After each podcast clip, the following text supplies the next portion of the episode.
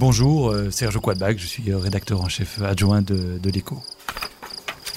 Alors c'est euh, le livre Blonde de Joyce Carol Oates, une auteure américaine. Alors Blonde, c'est Marilyn Monroe. Marilyn, bon, on, on, la connaît et en même temps, moi je ne suis pas un spécialiste du tout de Marilyn.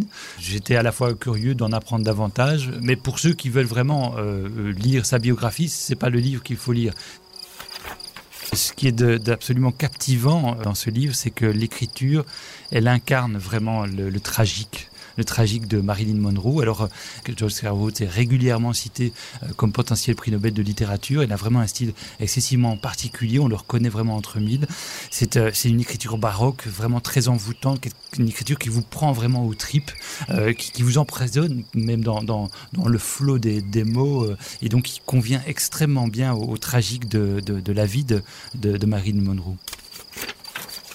Il y a des, passages absolument euh, bouleversants euh, qui nous font vraiment vraiment frémir euh, parce qu'ils sont vraiment au plus proche de, ce qu'elle a dû réellement vivre cette Marine Monroe qu'on ne connaît finalement que à distance dans ses films ou dans une biographie assez sèche.